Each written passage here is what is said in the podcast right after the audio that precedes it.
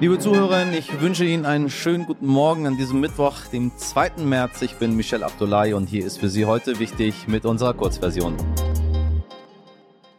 Zuerst für Sie das Wichtigste in aller Kürze. Ausschluss von sportlichen Wettbewerben, Ausschluss vom Eurovision Song Contest, Lieferstopp zahlreicher Güter nach Russland, zum Beispiel auch von Playmobil-Figuren. Abgesehen von den wirtschaftlichen Sanktionen gegen Russland treffen das Land auch immer mehr, sagen wir mal, kulturelle Strafen und darunter leidet vor allem die russische Bevölkerung. So hat jetzt auch Disney angekündigt, in Russland vorerst keine Filme mehr herausbringen zu wollen. Ist natürlich ein tolles Zeichen. Andererseits frage ich mich auch, inwieweit das einfach Marketing ist, meine Damen und Herren. Ganz, ganz doll frage ich mich, inwieweit all diese Aktionen, die wir überall gerade sehen, Stichwort Deutsche Bahn befördert äh, Ukrainerinnen und Ukrainer, wenn sie nur ihren Pass vorzeigen, ob das nicht alles ganz schön viel Marketing ist. Verzeihen Sie, aber ich muss so ein bisschen an Afghanistan Afghanistan und in Syrien denken. Und da erinnere ich mich überhaupt nicht dran, dass die Deutsche Bahn Menschen nur mit ihrem Pass befördert hat. Wenn dem so war, nehme ich alles wieder zurück. Und auch an Disney erinnere ich mich. Wobei wahrscheinlich haben die in Syrien und Afghanistan nicht ganz so viel produziert.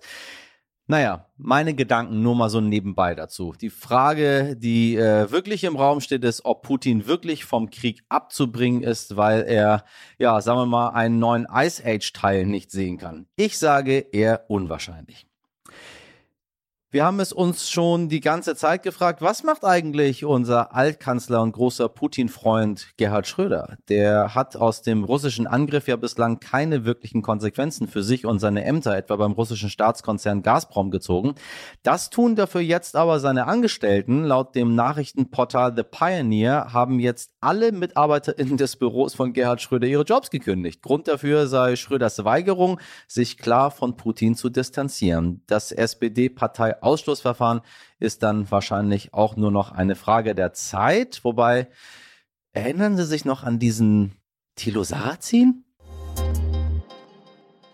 Der ukrainische Präsident Volodymyr Zelensky hat einen Antrag für den Beitritt der Ukraine zur Europäischen Union unterzeichnet und er nennt es einen historischen Moment natürlich. Und Ursula von der Leyen, Präsidentin der EU-Kommission, sagte, die Ukraine sei einer von uns und wir wollen sie drin haben. So, jetzt stellt sich aber die Frage, ist das denn so einfach mit dem EU-Beitritt? Und was heißt das denn jetzt eigentlich? Wird die Ukraine durch diesen Antrag tatsächlich einfach so EU-Mitglied? Ganz so einfach ist das dann eben doch nicht. Mein Kollege Carsten Mierke hat auf NTV erklärt, was es damit auf sich hat. Ja, ich glaube schon, dass einige oder viele, fast alle ähm, Staats- und Regierungschefs, alle Länder, alle Mitgliedsländer der EU die Ukraine gerne dabei hätten. Aber selbst wenn sie wollten, gar so schnell kann das nicht gehen. Und auch Ursula von der Leyen hat ja gesagt, im Laufe der Jahre, äh, die EU ist eben leider auch ein ziemlich bürokratischer Verein.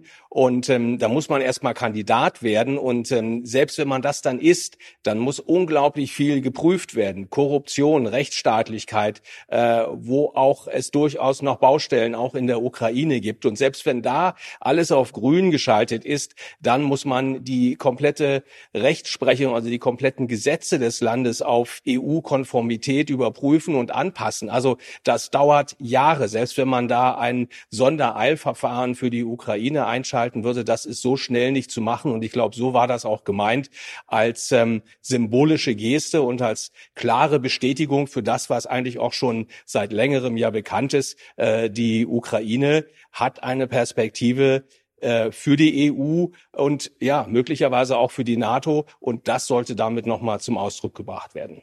Die Unterzeichnung dieses Antrags ist also eher ein symbolischer Akt gewesen, aber dennoch ein wichtiger, denn was Zelensky in den letzten Tagen auf Twitter und per Videobotschaften an seine Landsleute raussendet, ist vor allem eins, das starke Gefühl, wir sind nicht alleine, wir halten zusammen und wir haben viele Freunde in der Welt, die uns in diesen Tagen helfen. Also genau das Gegenteil von dem, was Putin in seinem Land geschafft hat. Respekt, muss ich an dieser Stelle doch sagen, Herr Zelensky. Sie werden es vielleicht mitbekommen haben, der Bundeswehr geht es, sagen wir mal, so mittelgut. Flieger, die nicht fliegen, Gewehre, die nicht richtig schießen und Soldatinnen ohne Handschuhe. Hm. Doch damit soll nun Schluss sein. Deutschland rüstet auf. 100 100 Milliarden Euro hat Kanzler Olaf Scholz der Bundeswehr versprochen, um die Truppe ja, zu modernisieren, aufzurüsten oder doch etwa kampfbereit zu machen, wofür das Geld verwendet werden und warum diese immensen Investitionen in der Bundeswehr nötig sein sollen. Darüber habe ich mit der Verteidigungsexpertin Marie-Agnes Strack-Zimmermann gesprochen. Sie ist Mitglied des FDP-Bundesvorstandes und warnt schon lange vor einem solchen Krieg. Sie ist der Meinung, dass nur wer stark ist, nicht angegriffen wird. Ein Gespräch, was mir viel Freude gemacht hat, weil diese Dame alles so großartig auf den Punkt bringt. Ich weiß nicht, wie es Ihnen geht. Viel Spaß beim Zuhören. Frau Strack-Zimmermann, ich grüße Sie ganz herzlich. Hallo. Sie wurden während den Koalitionsverhandlungen als mögliche Verteidigungsministerin gehandelt. Wären Sie jetzt gerne Verteidigungsministerin? Also, ich wurde von vielen oder sind als Sie, solches, oder sind Sie erleichtert? Nein, ähm, äh, das war eine, ein medialer Coup, dass mein Name immer gefallen ist. Das ehrt mich natürlich. Ähm, aber eine solche Aufgabe äh, mal einfach ähm, so zu übernehmen, das ist schon ein Schluck aus der Pulle. Ähm, es war klar, dass die FDP das Verteidigungsministerium nicht äh, übernehmen wird. Und insofern äh, bin ich zufrieden, dass ich die Vorsitzende des Verteidigungsausschusses sein darf. Und ich beneide momentan keinen, der in dieser wirklich kriegerischen Zeit Verantwortung zu übernehmen hat. Aber äh, ich bin, sofern ich das kann, an der Seite der Ministerin.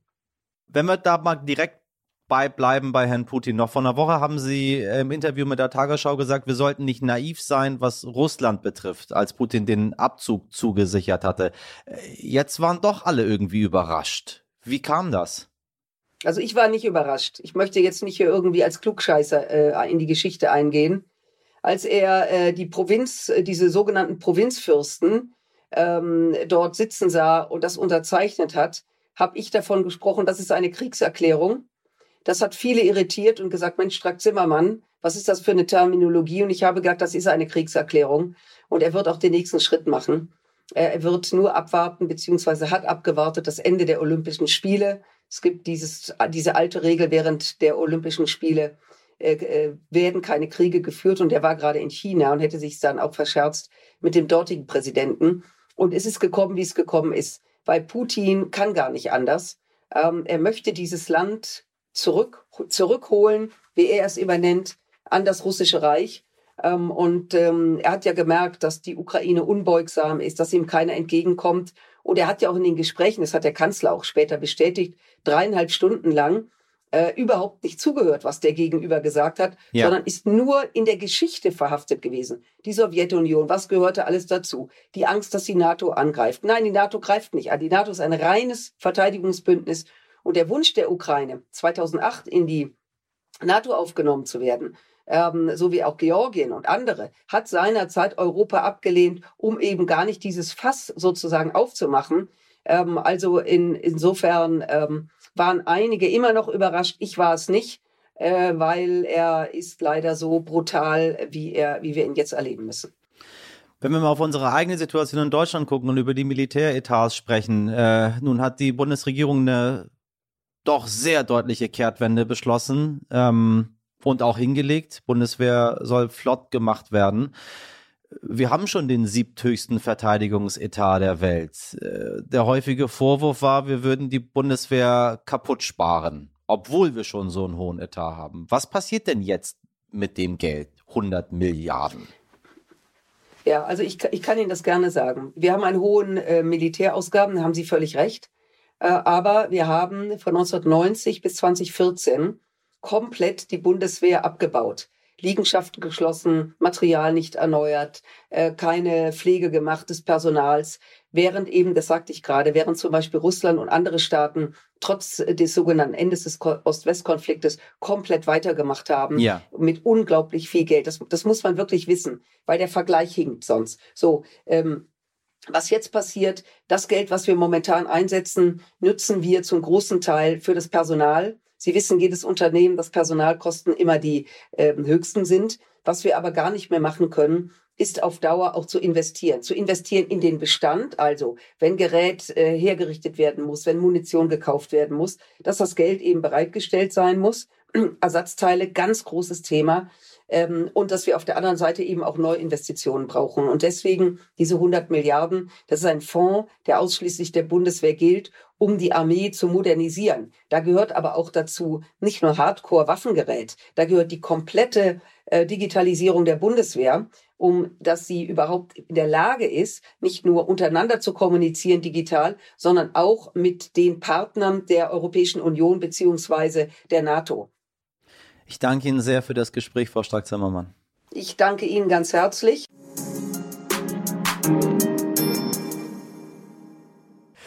Das war's mit allem, was heute wichtig wird, zumindest in der Kurzversion. Ausführlicheres erfahren Sie wie immer in der Langversion. Morgen früh ab 5 Uhr sind wir dann wieder für Sie da. Bis dahin folgen Sie uns, empfehlen Sie uns weiter, bewerten Sie uns, schreiben Sie uns Ihr Feedback an heute wichtig. Ich wünsche Ihnen einen ganz, ganz, ganz fabulösen Mittwoch. Machen Sie was draus.